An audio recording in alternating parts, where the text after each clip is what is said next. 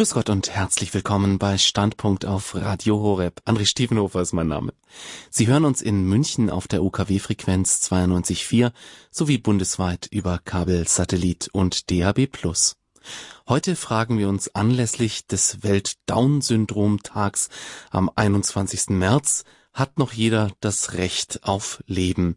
Zugeschaltet dazu ist heute Robert Antretter. Er ist unter anderem Ehrenvorsitzender der Bundesvereinigung Lebenshilfe und Mitglied in der Bioethikkommission der bayerischen Staatsregierung. Grüß Gott, Herr Antretter. Grüß Gott. Guten Abend. Herr Antreter, bevor wir uns dem aktuellen Thema Lebensschutz widmen, da ist ja immer was in Bewegung und da jetzt besonders dem Schutz von Menschen mit Behinderung, vielleicht ganz kurz eine kleine Biografie oder mal einen Einstieg in Ihre Kompetenzen zum Thema. Sie sind Jahrgang 1939, waren 18 Jahre lang SPD-Bundestagsabgeordneter und engagieren sich schon sehr lange für Menschen mit Behinderung und für den Lebensschutz jetzt ganz allgemein. Wie kamen Sie denn zu diesem Thema? Es gibt mehrere Gründe, die dabei eine Rolle spielten. Einer hat mit dem Jahrgang etwas zu tun, in dem ich geboren wurde, den Sie gerade erwähnt haben. Ich war sechs Jahre, als der Krieg, der Zweite Weltkrieg zu Ende war. Mhm. Und 18 Kilometer von meinem bayerisch-schwäbischen Heimatort entfernt war eine psychiatrische Einrichtung, in der während der Nazizeit äh, geistig behinderte Menschen ja umgebracht wurden. Hm. Zunächst äh, medikamentös mit der Spritze, später dann durch die ebenso zynische oder noch schlimmere Form der Hungerdiät. Und das hat sich herumgesprochen. Äh, als Kind wusste ich natürlich nicht genau, was da passiert, aber relativ schnell, nachdem der Krieg zu Ende war, hat man erfahren, was dort in dieser dieser, äh, dieser Gemeinde Irsee. Es war eine von mehreren in ganz Deutschland, wo, wo so etwas geschah. Was da passierte, das war der eine Punkt, dass ich mir dachte, du musst mithelfen einmal, dass so etwas nicht mehr passiert. Gut, dann ging Zeit ins Land und habe manches vergessen von dem, was mir problematisch schien oder, oder dramatisch erschien. Aber im Jahr 1988 wurde ich mit einer Konvention des Europarats, ich war gleichzeitig Bundestag und Europarat, nicht Europäisches Parlament, sondern Europarat, wurde ich mit einer Gesetzentwurf, was dort Konvention heißt, konfrontiert. Und dieser sah vor, dass an Menschen mit Behinderung oder wie es hieß, an nicht einwilligungsfähigen Menschen, dazu gehören also vor allem, vor allem geistig behinderte Menschen, dass an denen im Gegensatz zu unserem Grundgesetz, vor allem Artikel 1, künftig äh, Eingriffe zu Forschungszwecken vorgenommen werden sollen. Nach deutschem Recht, vor allem wiederum, ich sage Artikel 1, die Würde des Menschen ist unantastbar, ist so etwas nicht denkbar und es dürfen Eingriffe nur zum therapeutischen Nutzen des Betroffenen vorgenommen werden. Da begann dann mein zweiter oder mein wirklicher Anlauf. Ich wurde wieder erinnert an das, was wir auf dem Kerbholz haben, unser Land, und was wir für einen großen Weg im positiven Sinn zurückgelegt haben. Aber da dachte ich mir, da muss, muss man den Anfängen wehren. Das war der eigentliche Punkt, weshalb ich mich von da an dann ziemlich konsequent für Lebensrecht und Lebensschutz eingesetzt habe. Hat's denn seit damals, seit diesem zweiten äh, Punkt, an dem Sie das Thema aufgegriffen haben, seit 1988 eine Aushöhlung dieses Lebensschutzes ähm, gegeben? Und äh, war das wirklich ursächlich, diese damalige Konventionsvorschlag im Europarat? Also ich würde jetzt nicht sagen, dass es ursächlich war. Äh, ein, ein erster, eine erste Bruchstelle war schon, ich versuche es vorsichtig zu formulieren, äh, die, äh, der Schwangerschaftsabbruch. Mhm. Ich weiß, dass man sich da nicht so leicht machen darf, auch nicht mit, den, äh, mit dem Selbstbestimmungsrecht der Frauen, auch nicht damit, dass es, dass Frauen in ganz große Not kommen können. Das habe übrigens nicht ich so festgestellt. In einem gemeinsamen Wort der Bischöfe der katholischen und evangelischen Kirche liegt länger schon zurück, äh, wurde festgehalten, es gibt Situationen, ich sage es mit meinen Worten, äh, es gibt Situationen, in denen man nicht strafen darf, sondern helfen muss.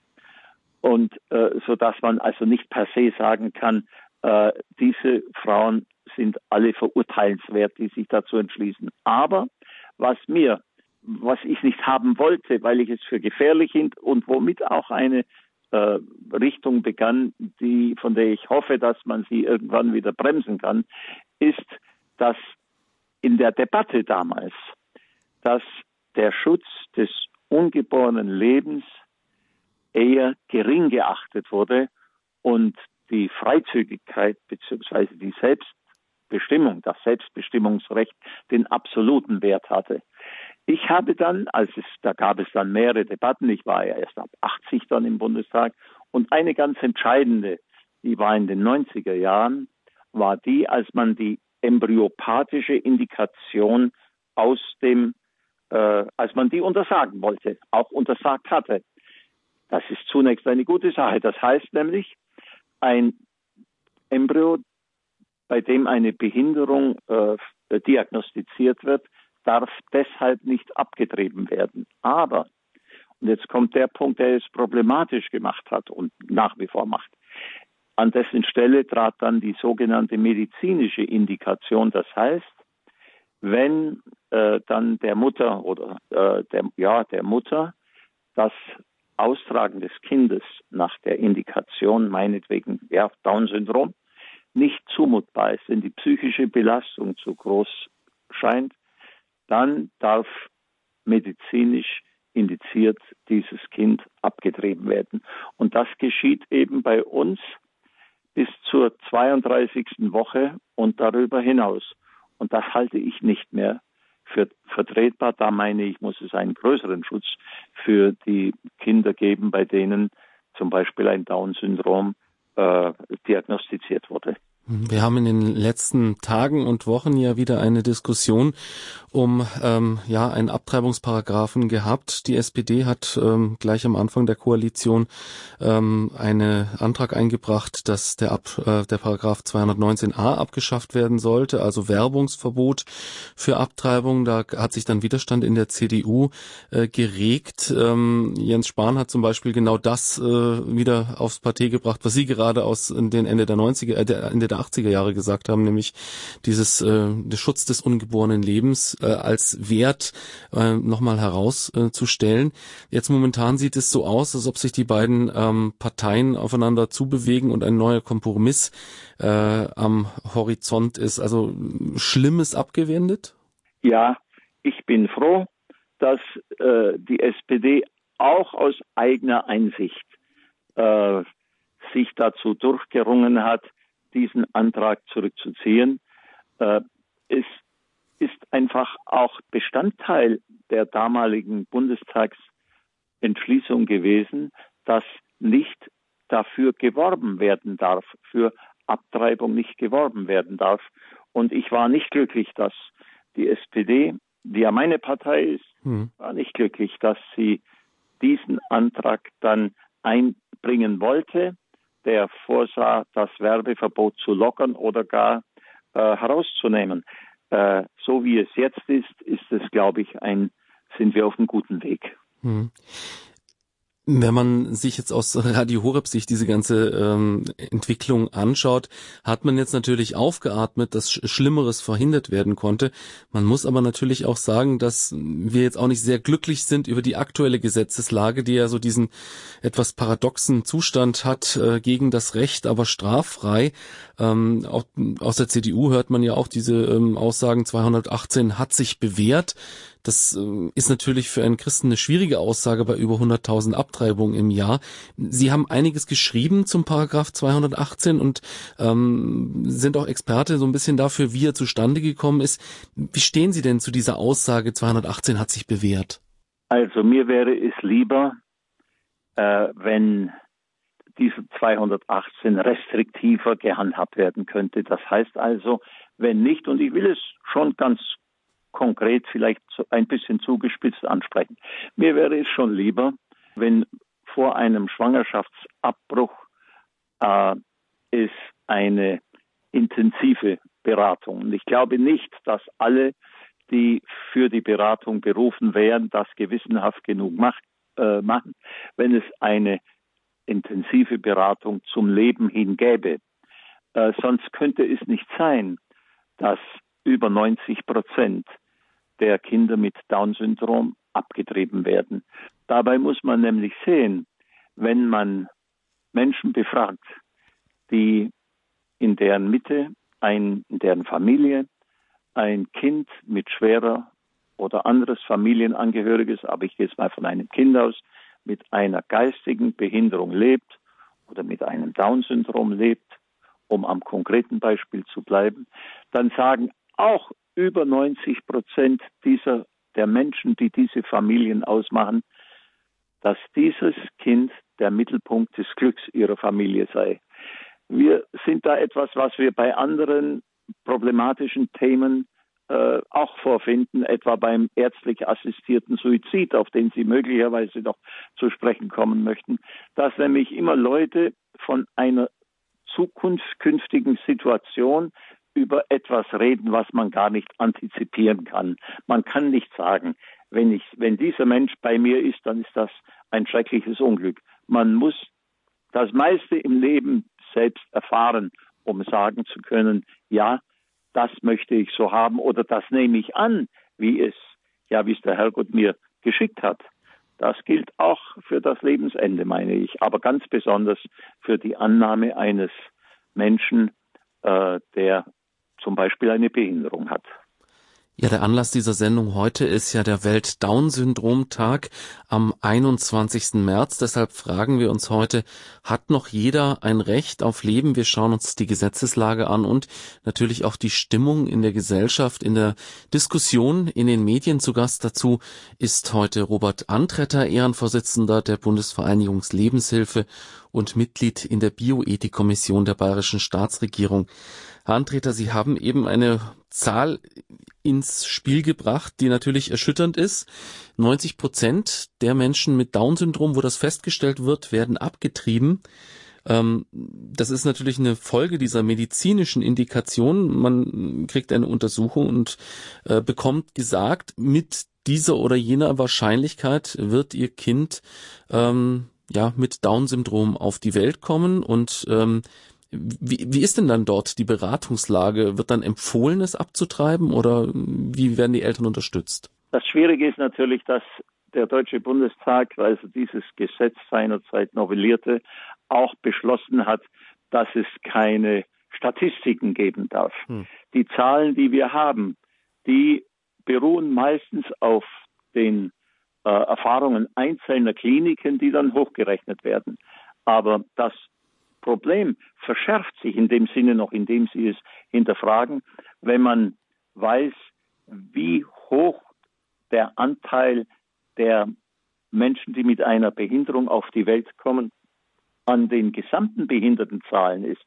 Denn dann sieht man erst, dass wenn man der hybriden Meinung sein sollte, dass man Behinderung aus der Welt schaffen könne, dann sieht man erst, dass wenn man es auf die ungeborenen Kinder bezieht, dass es völlig illusorisch ist. Denn wir haben in Deutschland nahezu neun Millionen Menschen, schwerbehinderte Menschen, also Menschen, die einen Behindertenausweis haben.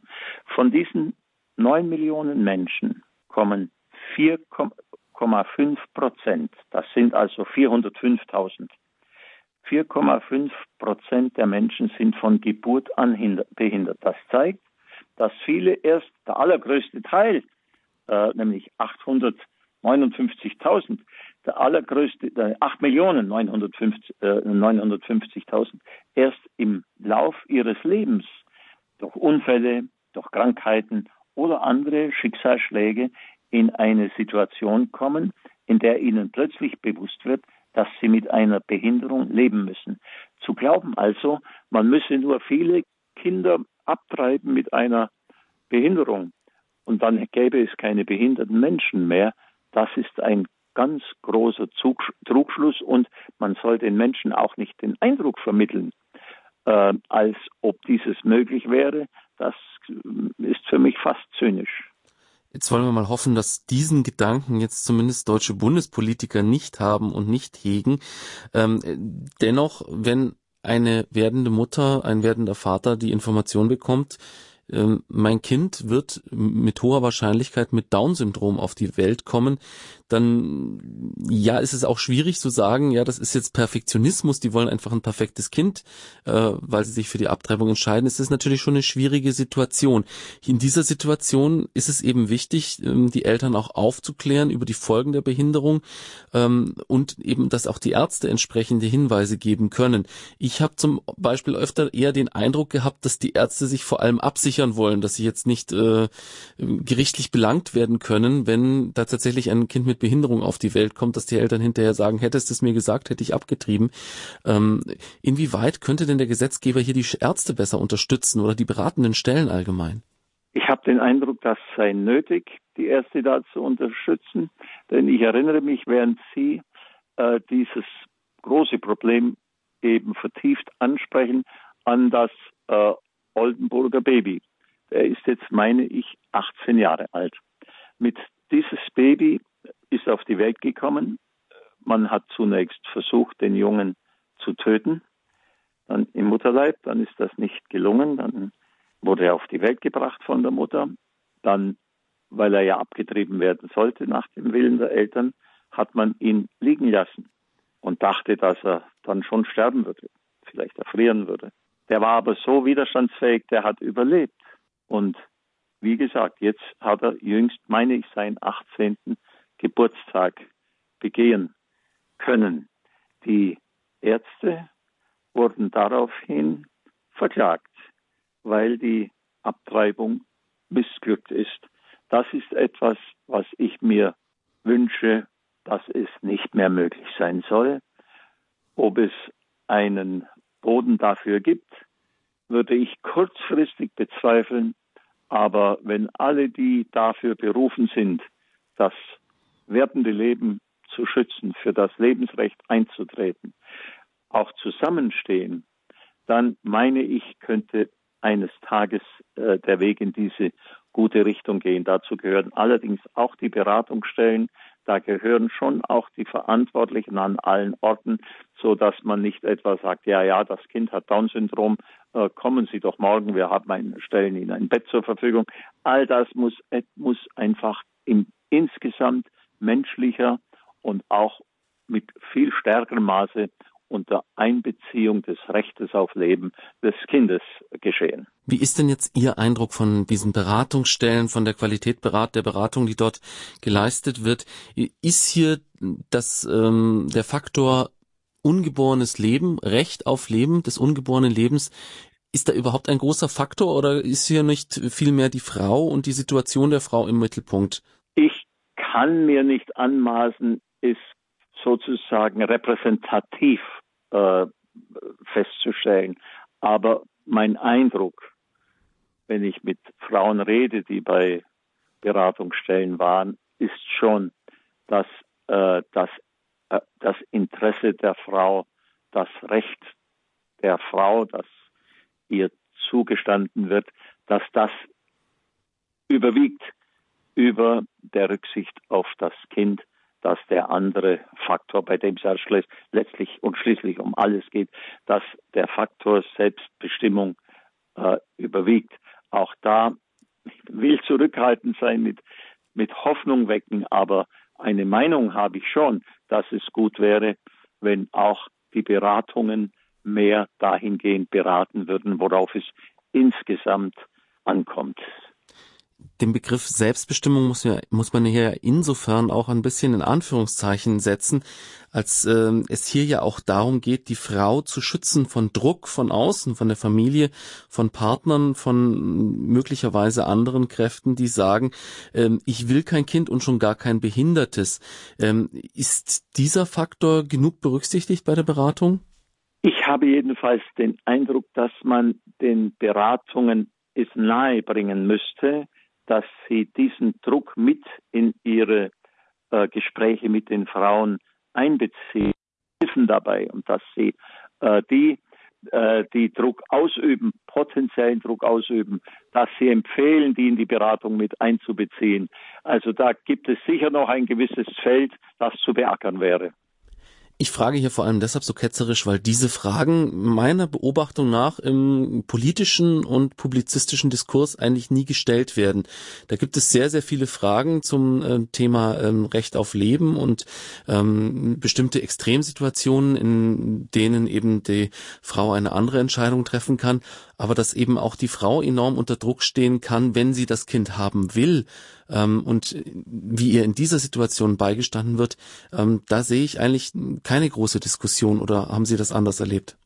Nein, ich muss Ihnen da unumwunden recht geben. Ich habe es nicht anders erlebt und ich meine auch, es sei nötig, dass die, die sich besonders dafür berufen fühlen, ich sage es jetzt einmal so, die ein besonderes Sensorium für dieses Thema haben, dass die, sie auch, die sich auch mit dieser Facette äh, des dramatischen Problems mehr befassen oder überhaupt erst befassen. Ich höre in der Tat zu wenig dazu.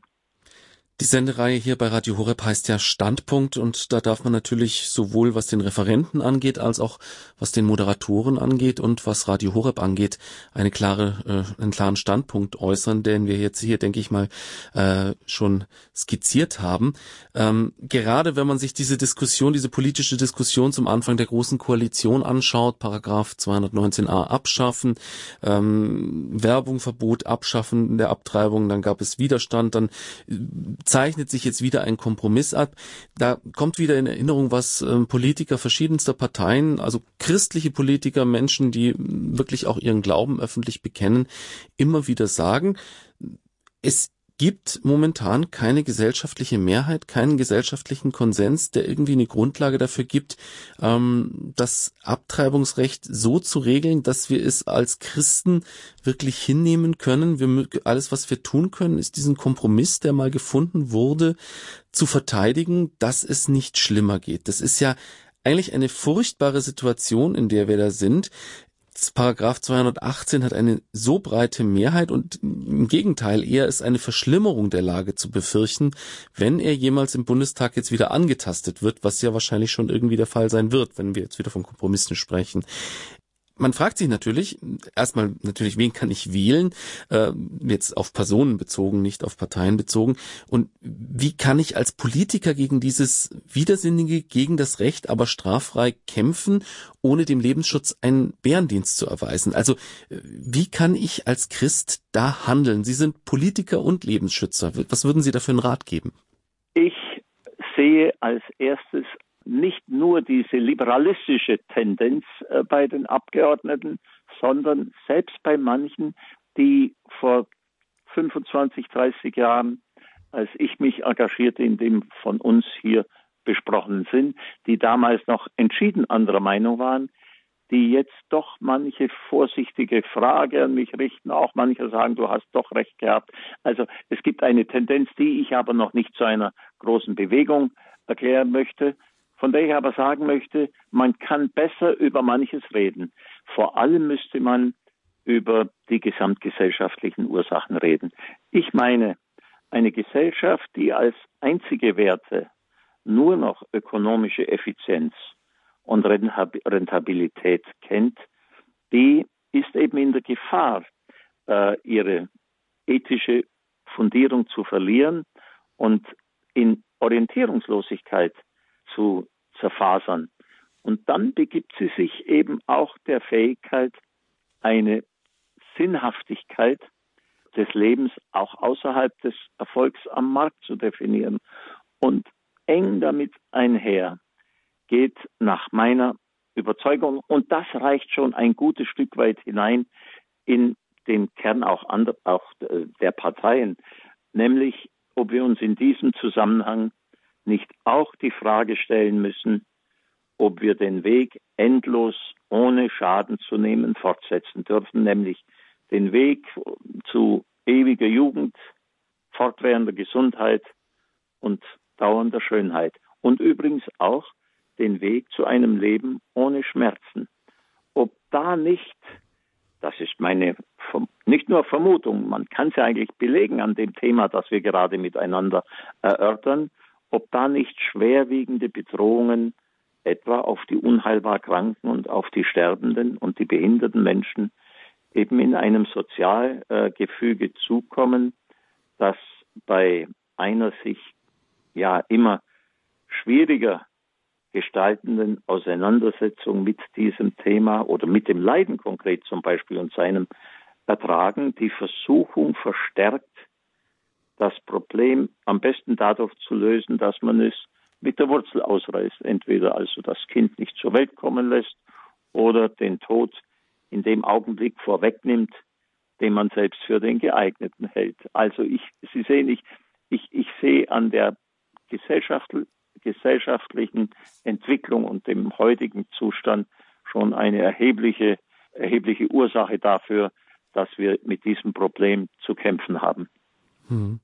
Also vom Problem der Abtreibung machen Sie hier auch den großen Bogen hin zum Perfektionierung des Menschen, ähm, den man jetzt ja nicht nur auf den Titelseiten unserer Zeitschriften immer ganz gut sehen kann. Also die gefotoshoppten Menschen jetzt auch tatsächlich genomtechnisch äh, perfektionisiert ähm, dass das eben auch eine Auswirkung darauf hat, dass wenn da was im Anmarsch ist, wenn da sich ein Kind ankündigt, das jetzt diesem Perfektionismus nicht entspricht, dass man da schon auch gesellschaftlich mit einem Stirnrunzeln draufschaut, wobei das natürlich nun wieder etwas ist, wo man sagen würde, das wird wahrscheinlich der Frau in der Problemsituation jetzt auch nicht gerecht, dass sie jetzt da nur an reine Schönheit denkt, aber es ist sicher auch ein Punkt, über den wir später dann auch nochmal sprechen wollen, ähm, gerade auch im Zusammenhang mit den äh, weiteren Rechten von Menschen, Menschen mit Behinderung, wie das ist mit dem perfekten Menschen der ewigen Jugend und was das für eine Auswirkung äh, auf die Gesellschaft hat.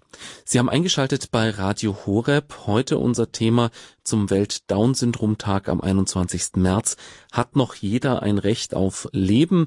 Bei uns zu Gast ist Robert Antretter, Ehrenvorsitzender der Bundesvereinigungslebенshilfe und Mitglied in der Bioethikkommission der Bayerischen Staatsregierung. Herr Antretter, wir haben uns jetzt ähm, recht ausführlich mit dem Thema Abtreibung beschäftigt. Ich möchte vielleicht noch eine Kleinigkeit hinterher schieben.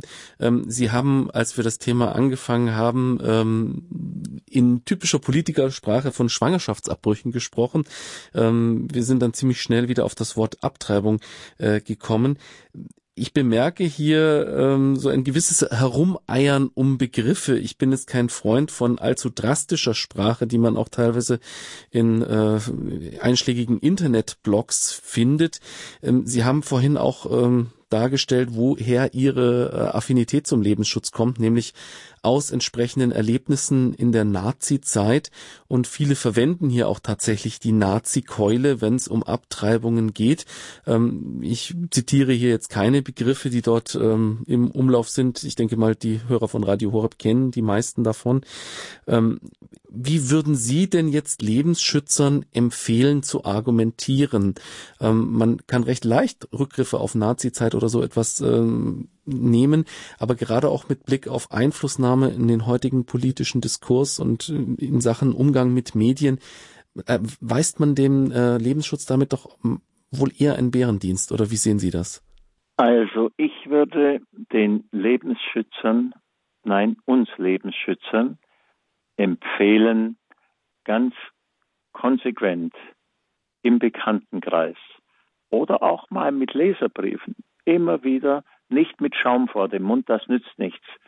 Äh, ganz sachlich immer wieder darauf hinzuweisen, was alles auf dem Spiel steht, dass so ein Embryo, der abgetrieben wird, dass der ein perfekter Mensch ist, ein kompletter Mensch, kein werdender Mensch eigentlich, ein kompletter Mensch, dass wir äh, mit diesem Menschen menschlich umgehen müssen und dass wir deshalb nach dem den Barbareien der Nazizeit auch gerade als bei uns in Deutschland dieses besonders sensible, diese sensiblen Grenzen gezogen haben, die vor allem in Artikel 1 unseres Grundgesetzes zum Ausdruck kommen. Ich habe es vorhin schon mal erwähnt. Das war ja die Konsequenz aus der Nazi-Barbarei zu sagen, äh, jeder Mensch, jedes Menschenleben ist schützenswert. Es darf keine äh, Konditionierung geben, wann und unter, welche, unter, unter welchen Bedingungen, sondern die Tatsache, dass er ein Mensch ist, genügt, dass, seine, dass er alle Rechte jedes Menschen hat. äh, eine Diskussion, eine breite Diskussion, zu der natürlich auch die Publizistik und die Publizistik über unsere kirchlich engagierten Menschen hinaus, äh, zu der die ganze Publizistik aufgerufen wäre, einmal zu sagen, so jetzt lass uns dieses Themas ernsthaft annehmen. Es kann so nicht weitergehen. Machen wir an dieser Stelle einen Schwenk zum Umgang mit Menschen mit Behinderung. Während Menschen mit Behinderung, jetzt speziell Kinder mit Down-Syndrom, sehr stark von Abtreibung bedroht sind, Sie haben vorhin die Zahl von 90 Prozent äh, genannt, die abgetrieben werden nach einer entsprechenden Indikation, habe ich zumindest den Eindruck, dass der Umgang mit Menschen in Behinderung viel sensibler angefasst wird, dass es in den vergangenen Jahren einige entscheidende Umwälzungen gegeben hat, dass wirklich mit aller Kraft versucht wurde, hier auch Verbesserungen ähm, beizuführen. Sehe ich das zu positiv oder teilen Sie diese Einsicht? Diese Einschätzung teile ich.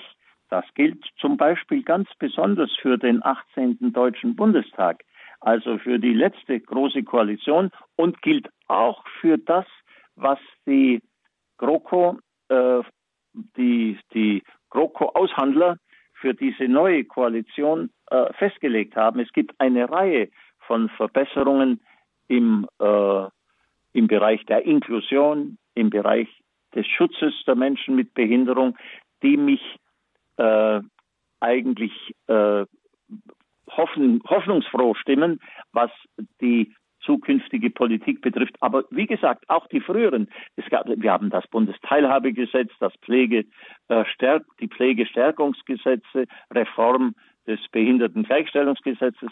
All dies waren äh, äh, Leistungen, die der zurückliegende Deutsche Bundestag äh, erbracht hat. Und in dem neuen Koalitionsvertrag stehen, die kann ich jetzt nicht alle im Detail aufführen, aber es stehen auch einige wesentliche Punkte, wenn ich daran denke, zum Beispiel, dass das Wahlrecht für alle verankert werden soll. Denn noch immer sind rund 85.000 Menschen in Deutschland von den Bundestagswahlen äh, äh, ausgeschlossen. Und deshalb begrüße ich besonders, dass nun eindeutig ein sogenanntes inklusives Wahlrecht für alle etabliert werden soll. Was sind das für Menschen? Entschuldigung, wenn ich kurz dazwischen frage.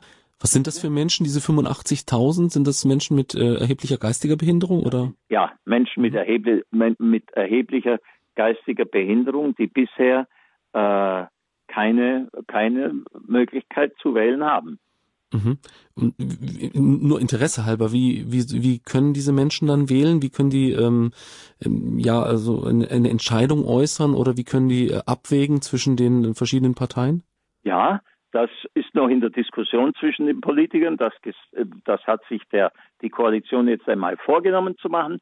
Und jetzt muss man darüber reden, mhm. Äh, weil es ja, Sie zielen wahrscheinlich mit Ihrer Frage ab auf das Wahlgeheimnis.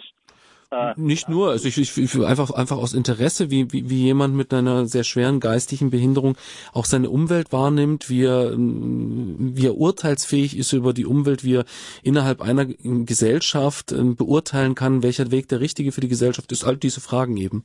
Ja, zum Beispiel, da, da heißt es zum Beispiel unmissverständlich, dass man den sogenannten Wahlrechtsausschluss von Menschen die sich durch eine Vollbetreuung, und um die geht's, ja, mhm. unterstützen lassen, dass man diesen Ausschluss dieser Menschen von der Wahl äh, beenden will. Und nun müssen die Politiker, die Parlamentarier sich darauf verständigen, wie weit dieses, die Einflussnahme geht. Natürlich muss man da unterstellen dürfen, dass den Menschen vermittelt wird, bei, äh, bei wem es geht, bei welchen wem es bei den Parteien, einzelnen Parteien geht, was ihre Ziele sind, äh, auch bei den konkreten Kandidaten geht. Aber wenn Sie diese Frage zu Ende denken, dann kommen Sie eigentlich schon zu dem Punkt, was ist übrig überhaupt ein Kriterium dafür, dass jemand die Reife hat zu wählen? Wo legen Sie es fest? Hm. Bisher hat man gesagt, Menschen, die in einer vollen Betreuung sind, müssen von der Wahl ausgeschlossen werden. Ich bin nicht sicher, ob alle anderen sozusagen in der Lage sind, von ihren Prüfungsmöglichkeiten her eine Entscheidung zu treffen, die andere mit einem, ich sage das mehr in Anführungszeichen, mit einem höheren IQ für nachvollziehbar halten. Mhm. Dass es ein komplexes Thema ist, ist klar, aber dass der Bundestag sich dessen annimmt, das finde ich ist eine positive Nachricht. Auf jeden Fall ich finde es nur hin und wieder seltsam, dass dieselben Politiker, die anscheinend wenig Probleme haben, den Lebensschutz am Anfang nicht so richtig ernst zu nehmen, ihn dann richtig ernst nehmen, wenn das Kind mal auf der Welt ist oder da ein Erwachsener steht. Also ähm, sozusagen, dass die Politiker, die ähm, sich sehr stark für Abtreibung und für die Erleichterung von Abtreibung stark machen, sich genauso sehr dann eben auch später für Menschen mit Behinderung äh, stark machen. Das finde ich einfach interessant, sagen wir es mal so. Ich teile äh, Ihre Verwunderung darüber, füge aber noch einen Halbsatz hinzu, indem ich sage, dass Sie sich jetzt so verhalten, gibt mir auch die Hoffnung, dass Sie sich dem zentralen Problem in der Zukunft sensibler nähern. Hm. Dass hier also vielleicht jemand nicht so richtig reflektiert hat, was er da macht. Ja. In dem einen Bereich. Hm. Weil der gute Wille ist ja im anderen Bereich durchaus da, wobei auch da ähm, es ja Bereiche gibt, wo man sich ähm, auch in Fachkreisen fragt, na ja, ist das jetzt wirklich der richtige Weg? Zum Beispiel jetzt beim Thema Inklusion, da waren in letzter Zeit ja sehr viele äh, Berichte, dass eben Menschen mit einer erheblichen, mit erheblichem Betreuungsaufwand jetzt in ganz normale Schulklassen hineinkommen ja. sollen und äh, da auch schon einige Hilfeschreie von den Lehrern gekommen sind. Das ist auf der einen Seite die ähm, Schulen, die eine Überforderung äh, fürchten und zum anderen Seite natürlich auch Experten, die sagen, ähm, na ja, wir haben extra spezielle Einrichtungen für Menschen mit Behinderung, die eben behindertengerecht sind und behindertengerechte Arbeit anbieten oder behindertengerechte Ausbildung. Warum nicht diese äh, Einrichtungen nutzen? Auch wenn da jetzt nicht so viele Menschen äh, ohne Behinderung drin sind. Wir haben im Vorgespräch da schon einige Pro und Kontras äh, ähm, ausgelotet. Vielleicht lassen Sie die Hörer dran teilhaben. Also zum einen haben Sie ähm, die äh, positiven Effekte beschrieben, also dass die Menschen ohne Behinderung sehr stark davon profitieren. Auf der anderen Seite aber auch den Sinn ein bisschen hinterfragt für die Menschen mit Behinderung. In der Tat, ich sehe das Problem, dass hier die, also die Menschen, die Inklusion pur und uh, ohne jede Kompromissbereitschaft wollen, das bedeutet für mich also Auflösung aller Fördereinrichtungen, äh, dass diese Menschen langsam ihre Haltung revidieren müssen. Ich war von Anfang an der Überzeugung, es gibt eine Gruppe von Menschen mit Behinderung, denen wird eher geschadet, wenn man sie in, aus ihrer, jetzt sage ich ein Wort, das würden die anderen vielleicht gar nicht so gerne hören, schadet nichts, äh, wenn man sie aus der Geborgenheit herausnimmt, entweder der Werkstätte für Behinderte, WFBs genannt, oder den Schulen, wenn man sie aus dieser Geborgenheit, die sie da haben, herausnimmt und in die häufig kalte Welt äh, nicht immer sehr rücksichtsvolle Welt derer, die dann sich für normal halten oder ganz unbehindert ist ja kaum einer wirklich. Ich beziehe mich damit ein. Mhm. Äh, wenn man sie dieser Welt aussetzt, dann kann Schlimmes passieren. Mir sind da Fälle auch aus meiner Arbeit als Bundesvorsitzender der Lebenshilfe bekannt, sowohl im schulischen Bereich wie in den, äh, im, im, im Berufsleben, dass wenn ein Mensch der nun eine schwere Behinderung hat, überwiegend dann geistige Behinderung. Die, die körperbehinderten Menschen sind kaum bedroht. Aber die Menschen mit einer geistigen Behinderung, äh, über die wird dann schon mal gespottet äh, und man lässt sie dann ganz geringe Arbeiten machen. Man schickt sie nur zum, zum Fleischkäse holen oder was auch immer.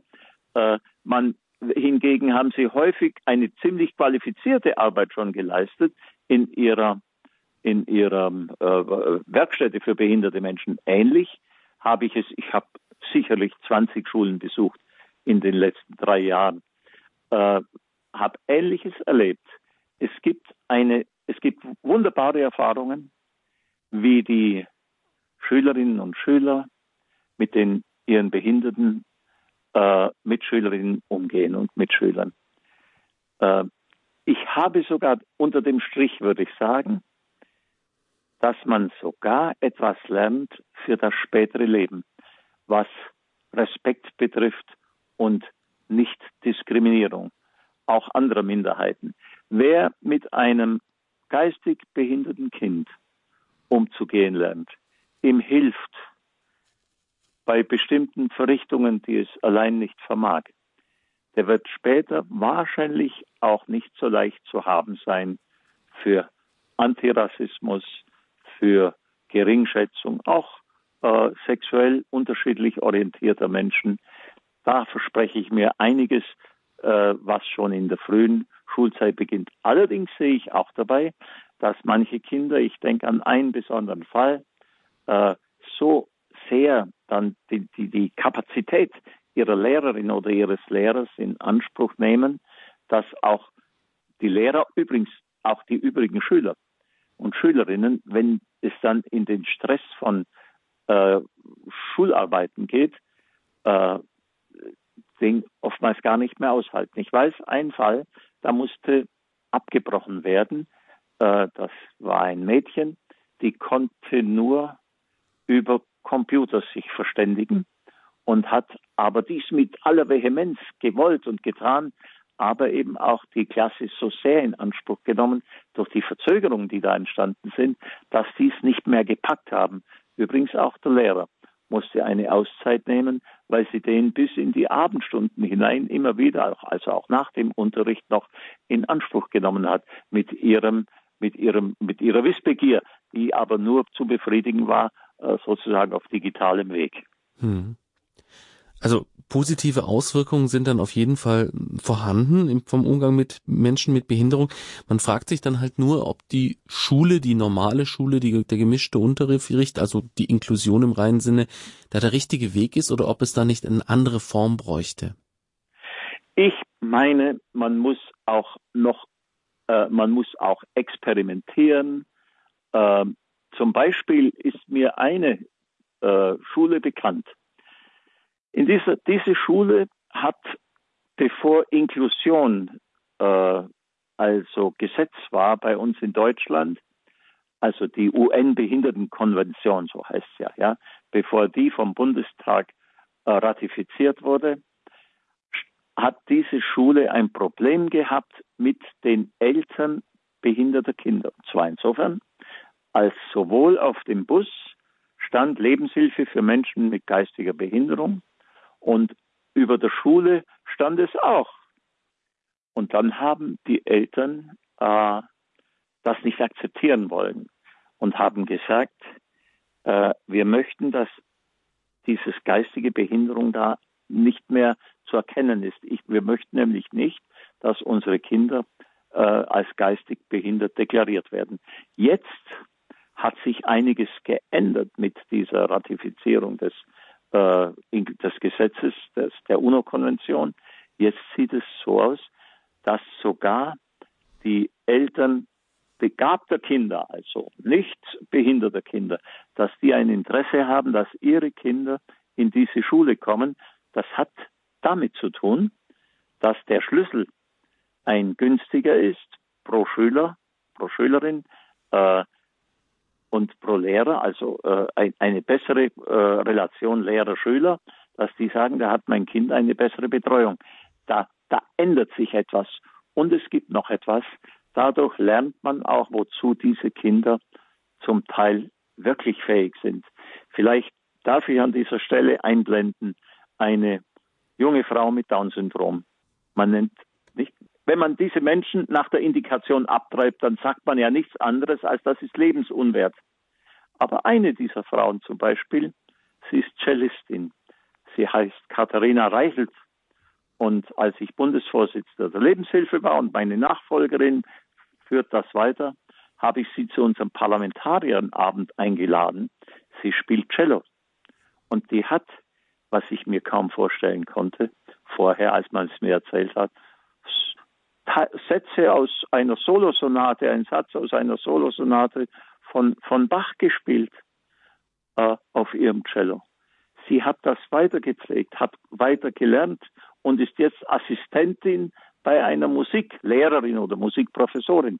Also so viel zum Thema Down-Syndrom und nicht lebenswertes Leben. Hm. Das lässt jetzt natürlich noch eine Frage dahinter, weil ich denke mal, selbst Leute, die sich mit Lebensschutz beschäftigen, haben sich das jetzt noch nie so richtig gefragt. Was ist jetzt eigentlich Down-Syndrom und was können diese Menschen noch? Wenn sie jetzt sagen, das war jetzt ein konkretes Beispiel, Cello lernen zum Beispiel bis zu einer Perfektion, die wohl die meisten Nichtbehinderten, die etwas faul sind, nicht hinbekommen würden. Ähm, wo liegen denn da die Grenzen? Ja, das ist, ich, das ist wahrscheinlich auch schwer auszumachen, aber in jedem Fall, in jedem Fall muss man es wissen, dass alles fast denkbar ist. Dass also, dass, dass es in jedem Fall falsch ist, von vornherein davon auszugehen, dass diese Menschen nicht bildungsfähig sind.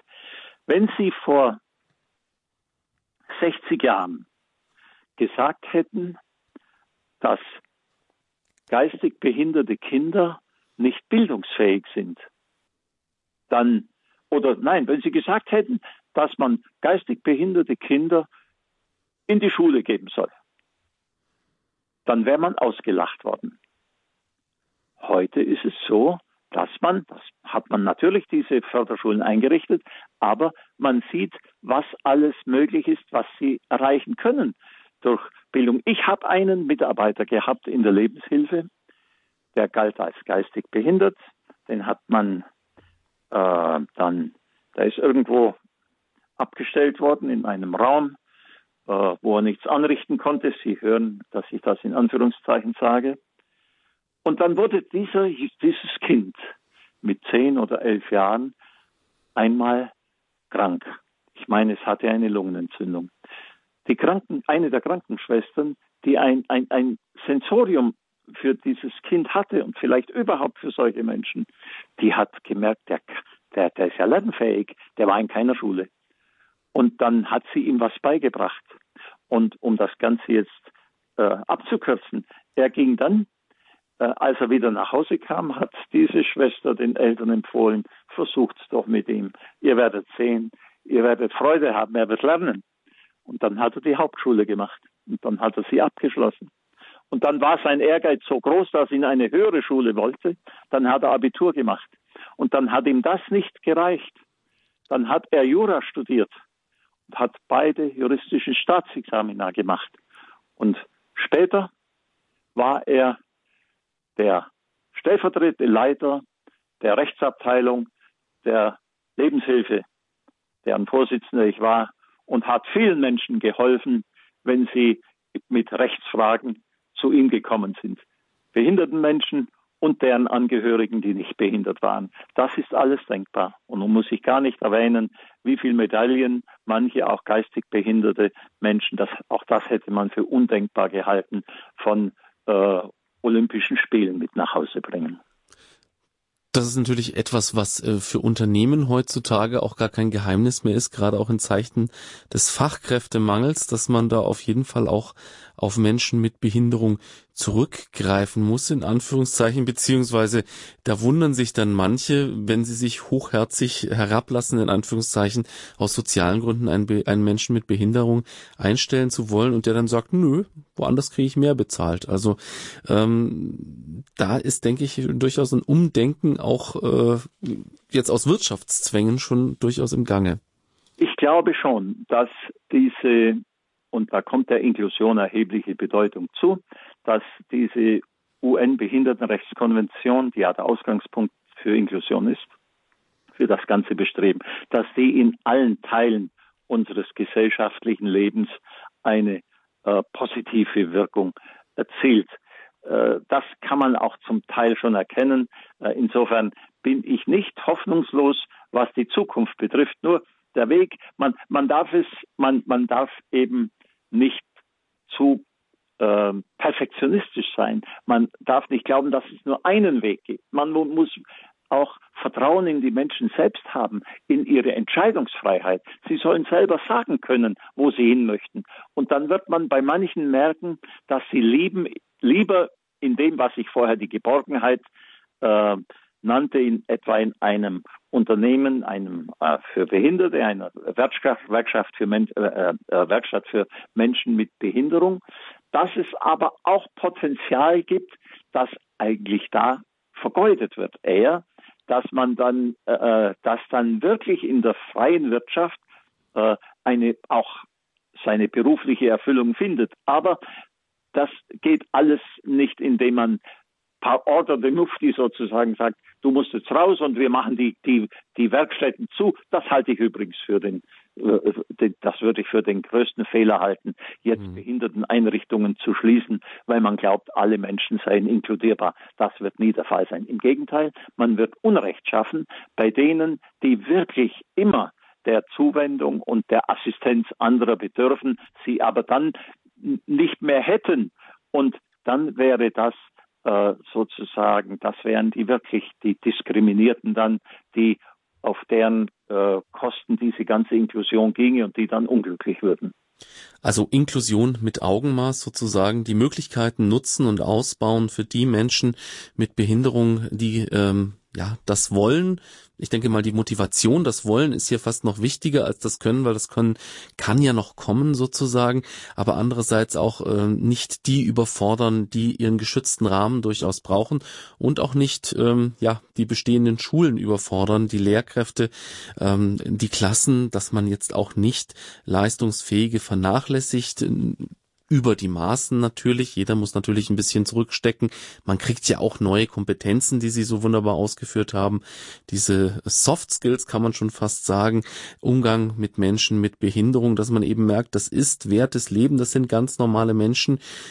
Vielleicht merkt man dann auch selber die eigene Behinderung im einen oder anderen Sinne. Da hat man vielleicht keinen Behindertenausweis, aber merkt, hoppla, äh, dieser Mensch, dieser Autist, der kann sich die Sachen viel besser merken als ich. Was äh, bin ich dann auch irgendwo behindert zum Beispiel. Ne? Das alles haben Sie gut gekennzeichnet mit dem Wort Inklusion mit Augenmaß. Wir wollen uns heute diesem Thema widmen wegen des Welt-Down-Syndrom-Tags am 21. März. Darum diese Sendung auf Standpunkt auf Radio Horeb. Hat noch jeder ein Recht auf Leben? Fragen wir uns ähm, in dieser knappen ersten Stunde mit Robert Antretter, Ehrenvorsitzender der Bundesvereinigung Lebenshilfe und Mitglied in der Bioethikkommission der Bayerischen Staatsregierung haben wir dazu auf diese Frage, hat noch jeder ein Recht auf Leben, so ein bisschen eine zweigeteilte Antwort gegeben. Zum einen die immer noch schwierige Situation am Lebensanfang, die Frage des Lebensschutzes vor der Geburt, gerade für Menschen mit Behinderung. Auf der anderen Seite dann die Situation, ähm, wenn der Mensch dann geboren ist, wenn er auf der Welt ist und wenn er ausgebildet werden soll, wenn er dann Teilhabe bekommen soll, wenn er dann Inklusion erfahren soll, da ist die Situation dann schon wieder weniger schwierig, sondern ähm, da wird sehr viel getan und da soll sehr viel getan werden, um diese Menschen zu unterstützen. Nachdem wir jetzt einen sehr breiten Rundumschlag gewagt haben, machen wir jetzt eine kurze Musikpause und ich möchte Sie, liebe Zuhörer, an dieser Stelle auch schon einladen, wenn Sie Fragen haben, wenn Sie Meinungsbeiträge zu diesen sehr komplexen Themen haben, wenn Sie Fragen an Herrn Antretter haben, dann rufen Sie doch gerne schon an unter der 089 517 008 008 sprechen Sie mit. Und wenn Sie außerhalb von Deutschland anrufen 0049 89 517 008 008. Wir freuen uns auf Ihre Anrufe und äh, nach einer kurzen Musik geht's bei uns weiter.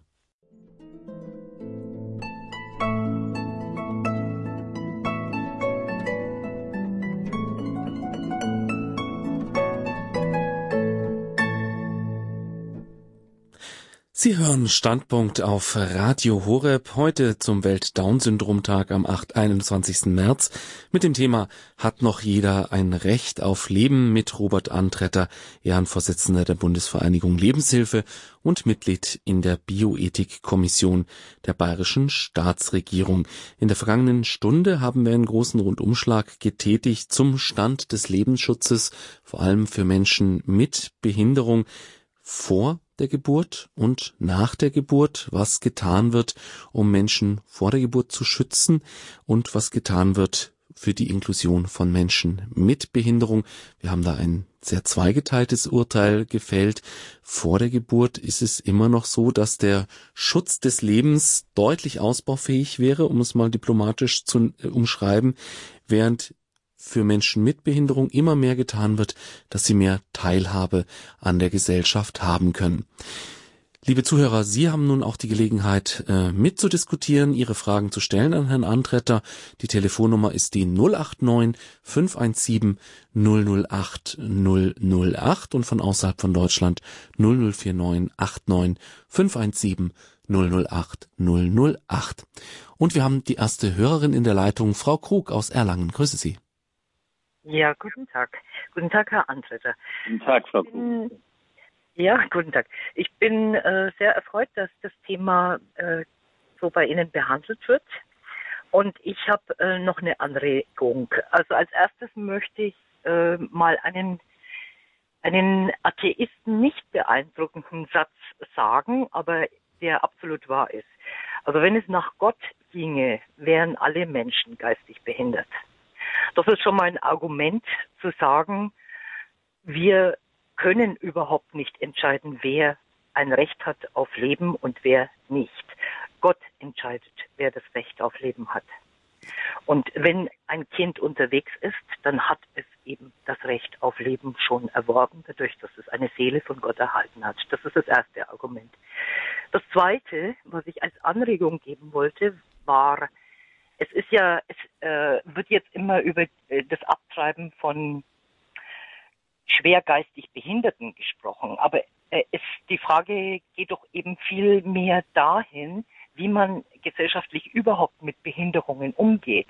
Das heißt, es fängt bei den schwergeistig Behinderten an und geht eben immer weiter in äh, Bereiche, wo man dann plötzlich sagen würde, ja jemand, der vielleicht nur noch einen Hauptschulabschluss haben oder schaffen könnte, den könnte man dann ja auch abtreiben. Also man ist inzwischen medizinisch so weit, dass man es feststellen kann. Und äh, alles scheint für mich, ich sehe das etwas negativer als Sie das sehen. Sie haben noch äh, positive äh, Erwartungen. Ich sehe so, dass es Richtung Designer Baby geht, zumindest von der Wissenschaft aus. Und ich denke, man, man kann zum Beispiel äh, die Argumentation auch so ansetzen. Wenn man jetzt anfängt, zum Beispiel schwerbehinderte Menschen überhaupt, äh, also die Genehmigung zu geben zu einer Abtreibung, dann müssten Menschen, die eine ALS-Erkrankung, wie äh, der jetzt verstorbene Stephen Hawking hatte, auch abgetrieben werden.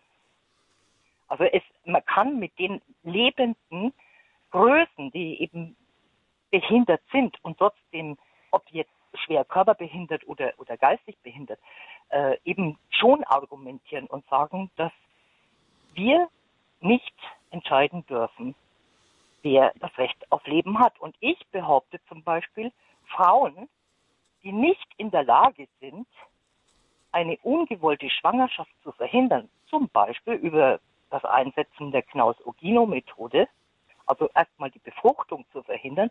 Wer also, wer die Intelligenz nicht hat, eine eine Befruchtung so weit ähm, wie möglich eben ja, äh, zu verhindern durch reines Rechnen, zählt für mich auch schon zu den geistig Behinderten.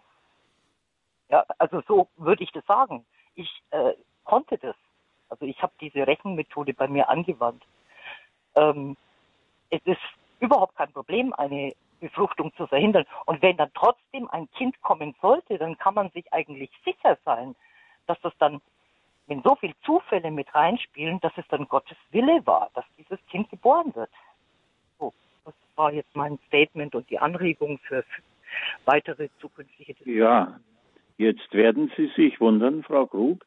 Ich habe genau zugehört und keinen Punkt gefunden, an dem ich anderer Meinung wäre als Sie.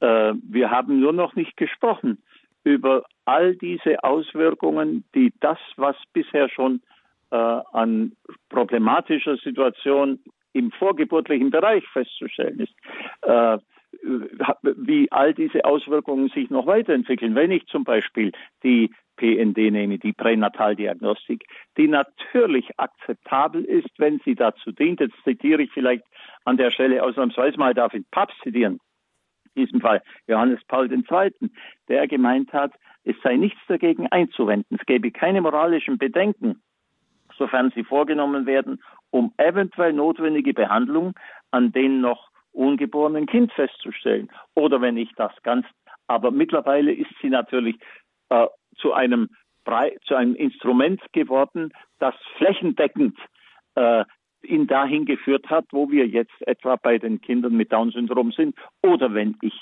eine in Anführungszeichen verfeinerte Version nehme, nämlich die PID, die Präimplantationsdiagnostik, dann stellen wir auch hier fest, all das wird beginnen, es besteht da die Möglichkeit, äh, mittels der, äh, dieser ist in der Tat umstrittene Diagnostik. Sie bietet den Forschern die Möglichkeit, im Reagenzglas erzeugte Embryonen auf genetische Defizite hin zu untersuchen.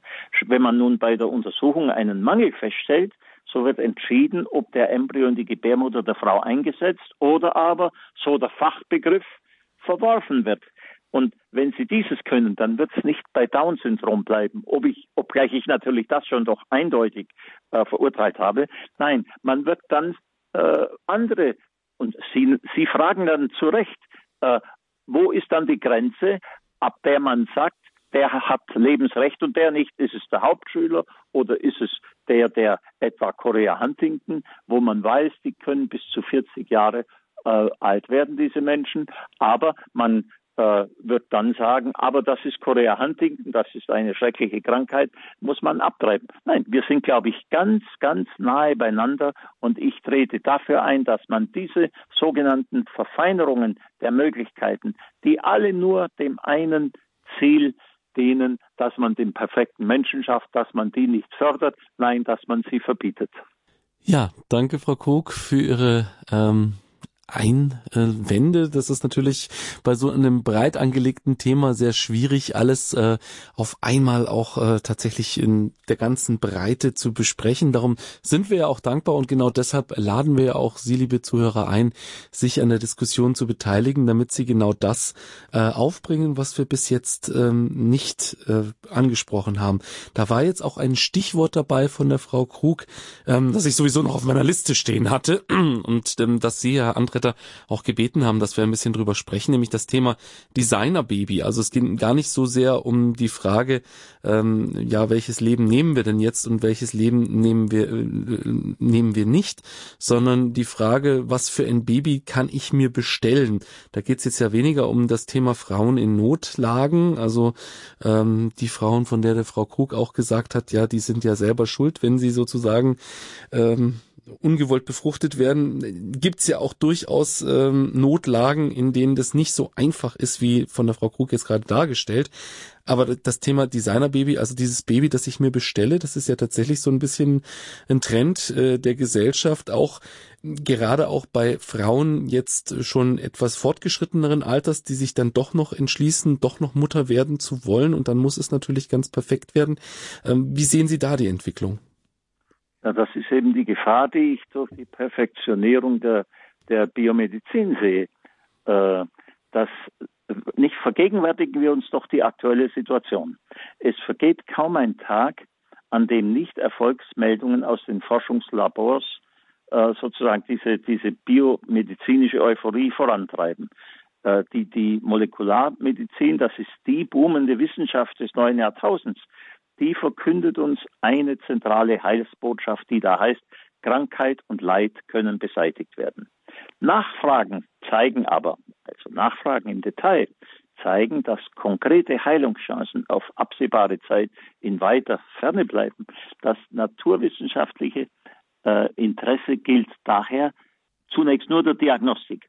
Und auf der Tagesordnung der Bioforschung steht die umfassende Analyse der der, genetischen Disposition des Menschen, also die Feststellung äh, Anfälligkeit für Krankheiten und die Überprüfung seiner medizinisch-genetisch fassbaren, fassbaren Schwächen. Und wenn Sie dies können, dann wird es auch, und die Frau Krug sagte ja äh, zu Recht, äh, wies ja darauf hin, dass die Wissenschaft in der Lage sei, darüber hinaus auch schon äh, gewünschte Kinder, äh, wir nennen es dann Designerbaby, äh, in der politischen Auseinandersetzung, äh, diese, diese zu erzeugen. Und das ist genau der Punkt, der strategische Punkt, den man, äh, gegen den man jetzt schon steuern muss. Und darum darf es etwa zur äh, etwa zur Präimplantationsdiagnostik keine Aufweichung geben, kein Ja geben der Politik. Hm. Liebe Zuhörer, reden Sie mit zum Thema Hat noch jeder ein Recht auf Leben?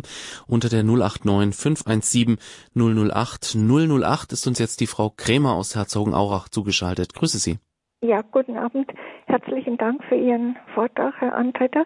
Ähm, äh, was ich noch sagen wollte, also das eben unsere Gründerväter, die haben schon gewusst, äh, warum sie in der Präambel äh, drin äh, reingetan haben in Verantwortung vor Gott und den Menschen. Und da haben sie ganz, ganz sicher nicht irgendetwas Höheres im Sinn gehabt, sondern die haben noch aus dem tiefen christlichen Glauben gelebt an den dreifaltigen Gott. Und sie wussten auch ganz, ganz sicher noch, dass die zehn Gebote äh, also keine, kein Verfallsdatum haben. Und wenn man sich jetzt überlegt, dass die Europafahne die zwölf Sterne auf blauem Grund hat, wenn ich mich nicht verzählt habe, und dann haben wir da die Frau aus der Apokalypse, die hat nämlich ihr Serviam, ich diene, gesprochen und der andere, der Widersacher, dieses Non-Serviam. Und das ist diese ganze Hin und Her, der, der freie Wille des Menschen. Er kann Ja sagen, lieber Gott, ich will das tun, was du sagst, weil das ist das Allerbeste. Und wir wollen uns ja alle schließlich einmal wieder im Himmel sehen bei dir. Und die ewige, ewige Idee des Rechts, sie gründet nämlich in seinem Willen, in seinem Schöpferwillen. Und das Naturrecht, das Naturrecht, das ist eben auch nicht, äh, hat sich nicht auch in Luft aufgelöst. Und wenn man sich jetzt an Papst Benedikt erinnert, 2011 in Berlin, äh, da sagte er im Bundestag, in einem Großteil der rechtlich zu regelnden Materie Kriterien kann die Mehrheit ein genügendes Kriterium sein. Aber dass in den Grundfragen des Rechts, in denen es um die Würde des Menschen und der Menschheit geht, das Mehrheitsprinzip nicht ausreicht, ist offenkundig. Und mhm. nachdrücklich sprach er dann von einer dramatischen Situation, die alle angeht und über die eine öffentliche Diskussion äh, notwendig ist. Und dann, und dann, was könnte man denn besseres machen, Herr Antreter, als die ganzen Abtreibungsparagraphe einfach abzuschaffen? Und vergessen wir eins nicht, Gott sei Lob und Dank, der amerikanische Präsident, also ich bin nicht seine Rechtsanwältin, aber der hat es geschafft, dass er der Abtreibungslobby den Geldhahn zudreht. Und am 22. Januar ja, hat Frau Krimmer, das sind natürlich jetzt, äh, das ist natürlich alles ein, ein, ein, ein, ein weites Feld, aber ich danke Ihnen vor allem für einen Hinweis, ähm, nämlich das Wort Naturrecht. Das fand ich jetzt nämlich sehr interessant und das fand ich auch in der ganzen äh, Situation sehr interessant, ähm, dass das ja im Grunde ähm, keine große Rolle mehr spielt, beziehungsweise auch in der wissenschaftlichen Diskussion ja oftmals schon abgetan wird als, na ja, das äh, ist so ein Konstrukt von früher. Oder wie sehen Sie das, Herr Antretter?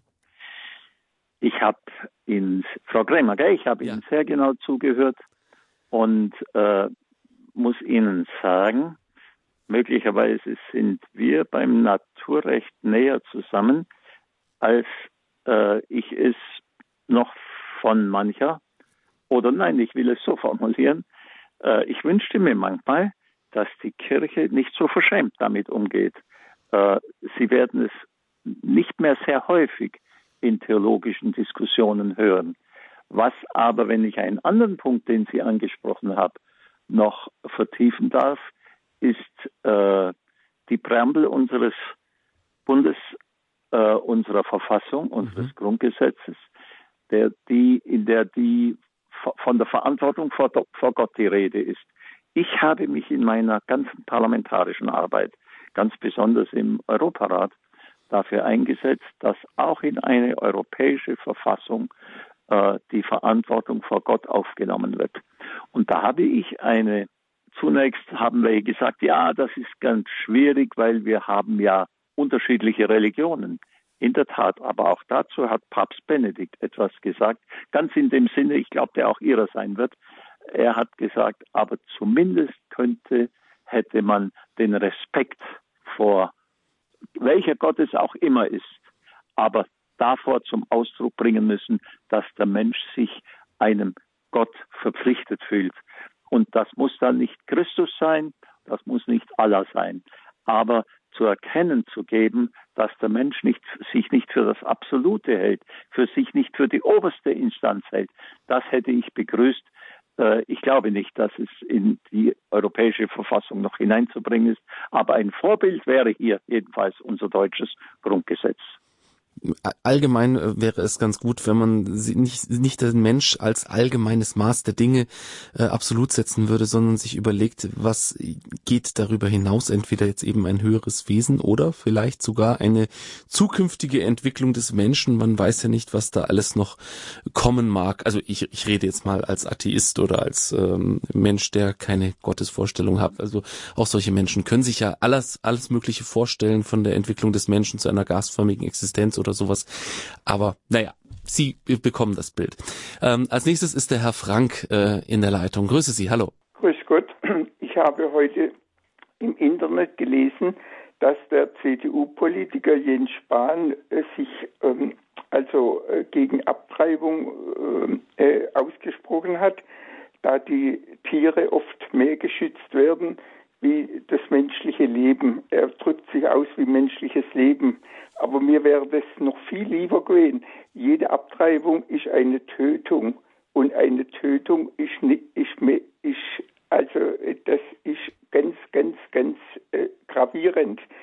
Jetzt äh, bin ich selbst behindert, aber äh, ich war gesund, habe äh, äh, auf einmal Riesenschmerzen gekriegt und habe durch Operation jetzt äh, zwei Kopfoperationen eine Behinderung von 70 Prozent. Ich weiß, dass das äh, nicht einfach ist, aber ich kann mit dem leben, ich komme zurecht. Äh, wahrscheinlich ist das auch alles Gott gewollt so gewesen. Äh, ich würde nie einen Arzt oder jemand dafür verantwortlich machen. Ich habe aber durch meine Behinderung ein Problem, dass ich mein, mein Augen, mein Auge, das trocknet aus nachts und das schmerzt dann ganz arg und ich brauche einen ganz luftdichten äh, äh, Urglasverband. Jetzt hat mir die gesetzliche Krankenkasse, ich sage nicht welche, aber die, die hat mir dann äh, gesagt, nee, das machen wir nicht und alles. Und ich habe mich unheimlich aufgeregt, weil also für Abtreibung unheimlich Gelder da sind von gesetzlichen Kasse in Deutschland und das ein Riesentrauerspiel ist in der Schweiz. Ich würde so gern in eine Krankenkasse gehen. Ich bin ja mit Schuld an der Abtreibungen. Ein, ein 100.000 Abtreibungen bin ich indirekt, indirekt schuld, weil ich das mitfinanziere mit meinem mit meiner Krankenkassenbeitrag.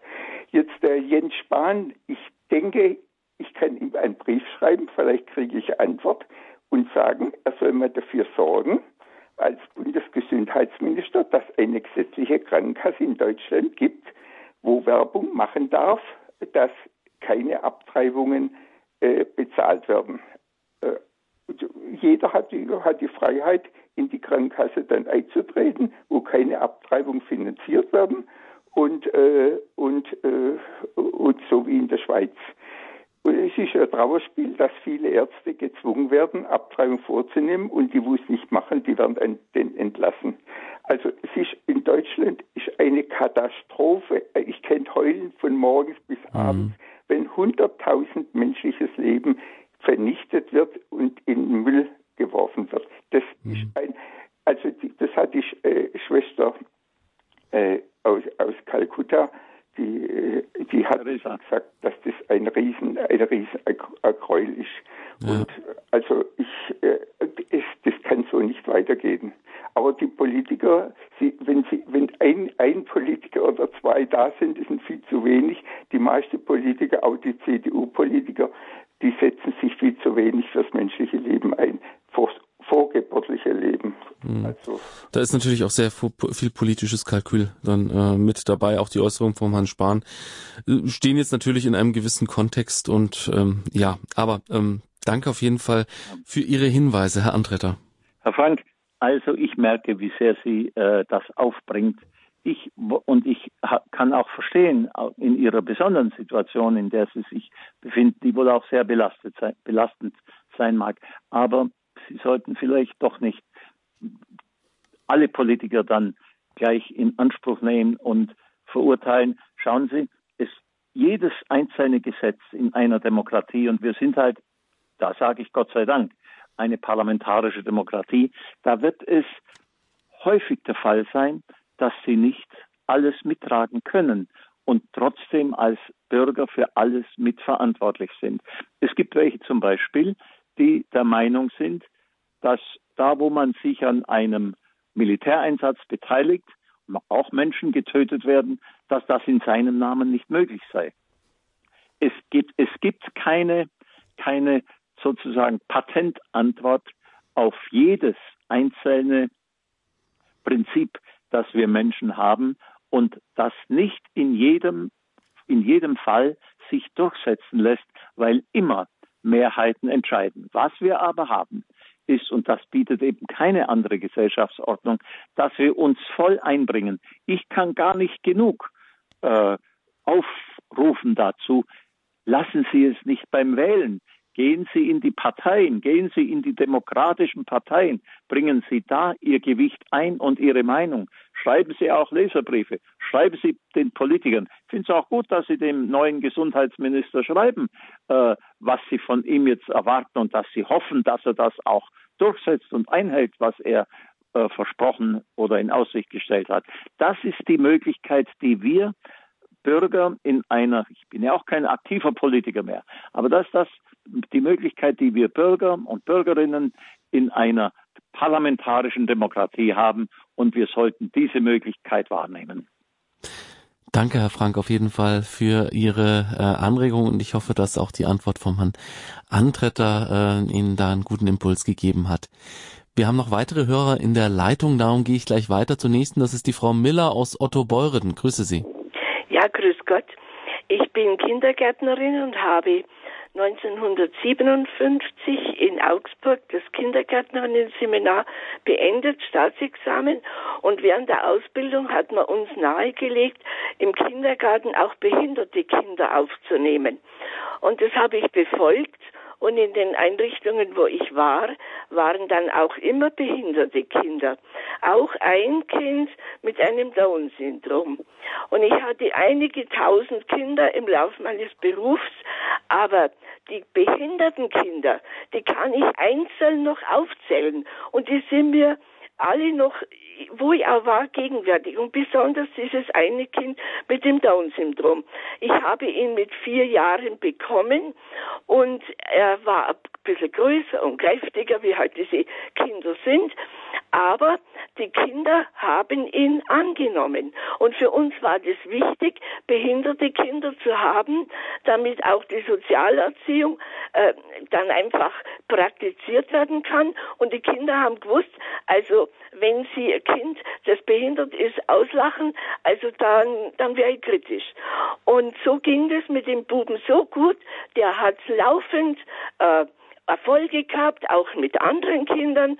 Da war also eigentlich ähm, gar kein großer Unterschied. Und wie er dann sieben Jahre alt war, na habe ich gemerkt, jetzt ist ihm mehr und mehr bewusst, dass er, obwohl er so groß und kräftig ist, schon mit den Jüngeren nicht mehr so mithalten kann.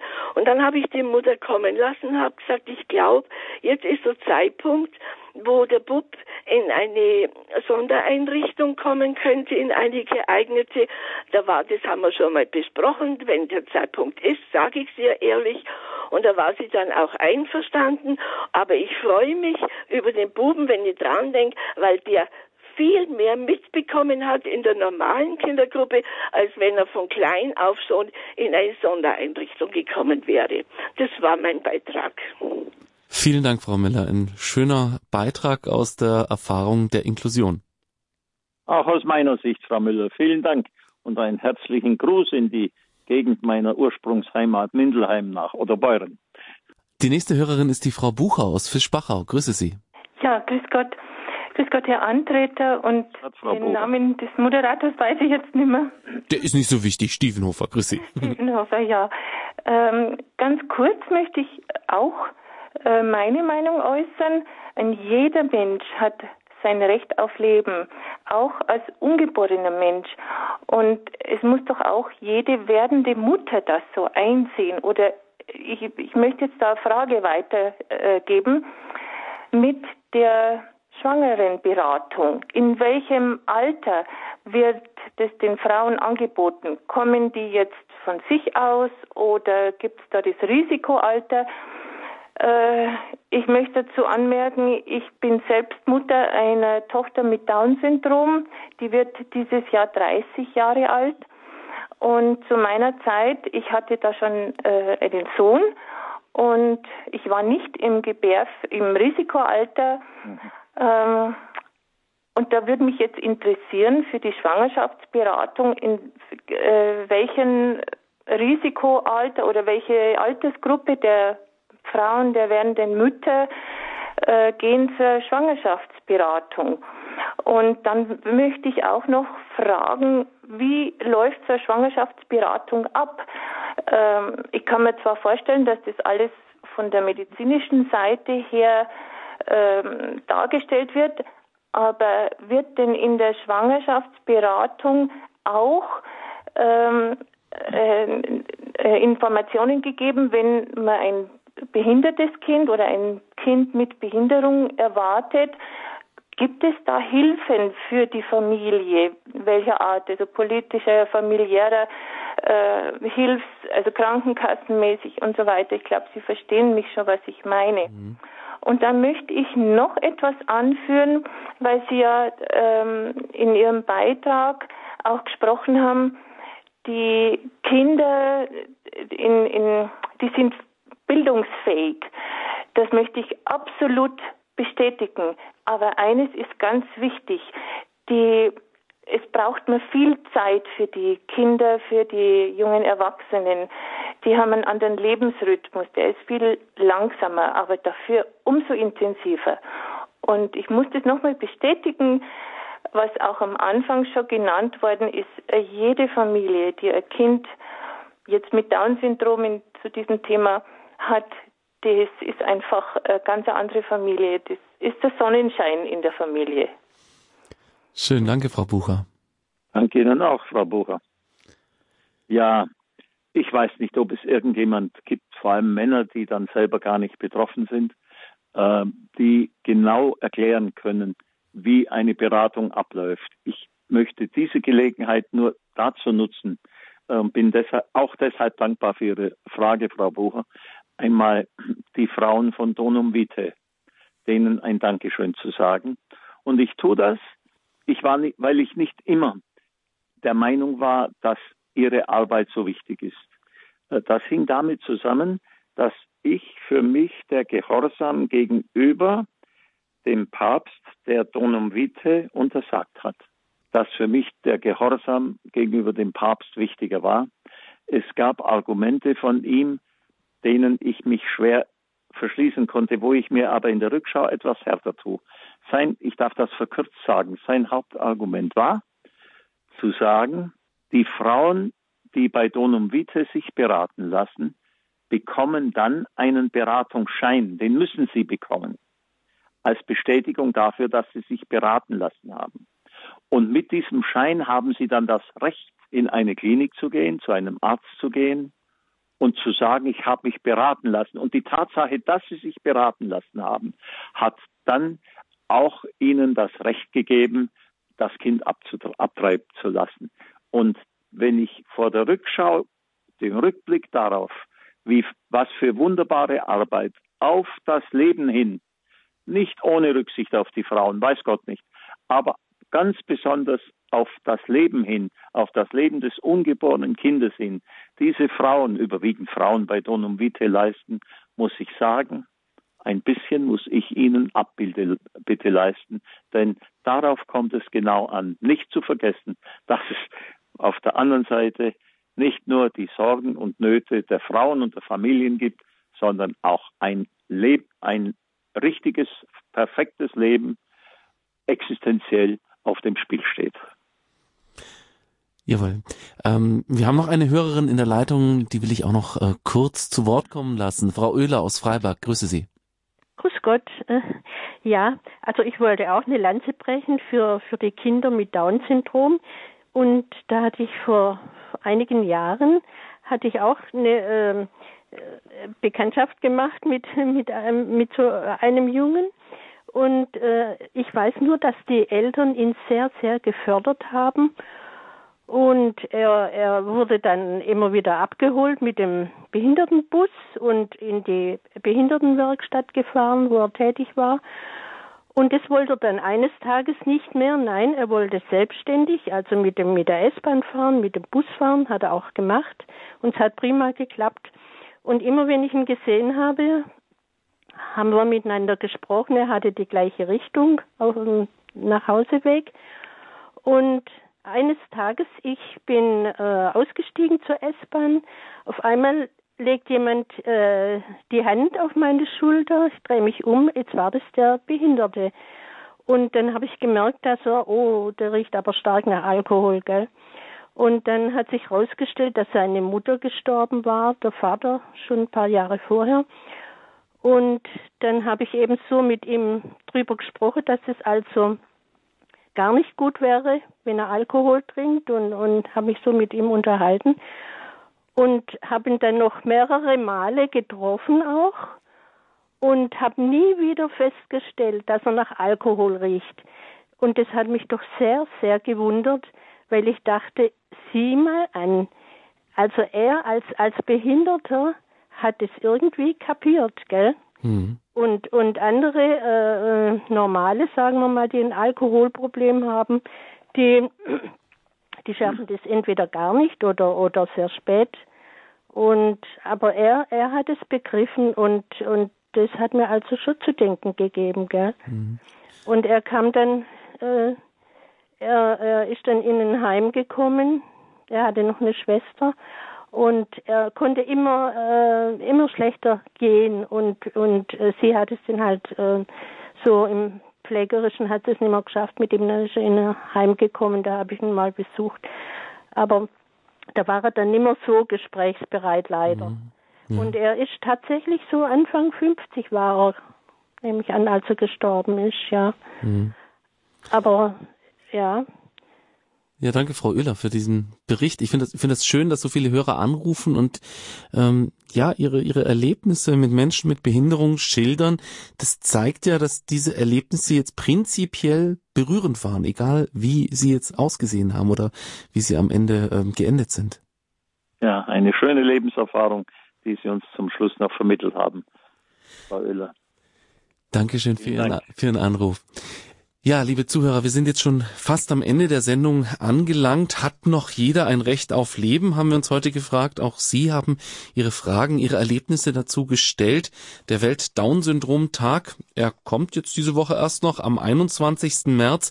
Haken Sie ihn sich mal bei sich am äh, Mikrofon, äh, Mikrofon, im Kalender an und ähm, ja, denken Sie äh, an die verschiedenen Themen, die damit zusammenhängen. Danke auch Robert Antretter, dass Sie heute Abend äh, bei uns zu Gast waren. Liebe Zuhörer, diese Sendung können Sie sich wie immer bei unserem CD-Dienst bestellen, Montag bis Freitag 9 bis 12 Uhr.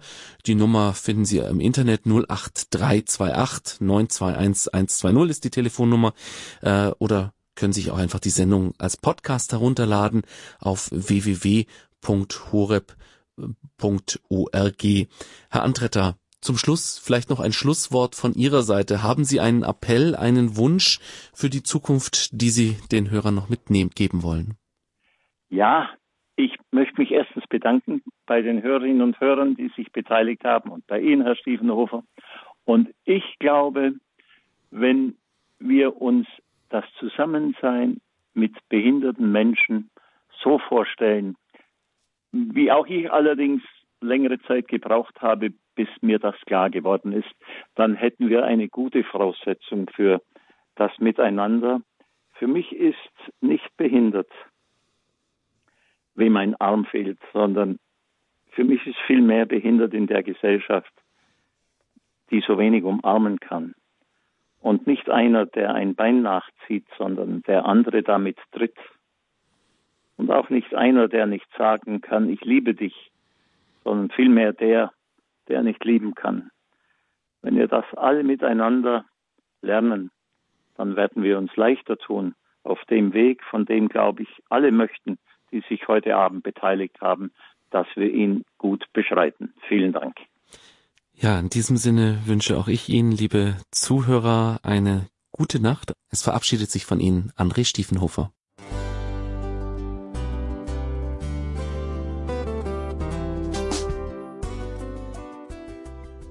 Liebe Zuhörerinnen und Zuhörer, vielen Dank, dass Sie unser CD- und Podcast-Angebot in Anspruch nehmen. Wir freuen uns, dass unsere Sendungen auf diese Weise verbreitet werden. Dieser Dienst ist für Sie kostenlos. Für uns ist er allerdings mit einem nicht unerheblichen finanziellen Aufwand verbunden. Deshalb sind wir für jede Spende dankbar. Alle Bankverbindungen unserer Spendenkontos können Sie über unsere Homepage horeb.org unter dem Menüpunkt Spenden einsehen. Dort besteht auch die Möglichkeit, online zu spenden. Natürlich nach den neuesten Sicherheitsstandards. Sie können diese Informationen auch bei unserem Hörerservice unter der Telefonnummer 08328 921 110 erfragen. Ich wiederhole die Rufnummer 08328 921 110. Vergelt's Gott für Ihre Unterstützung. Ihr Pfarrer Kocher.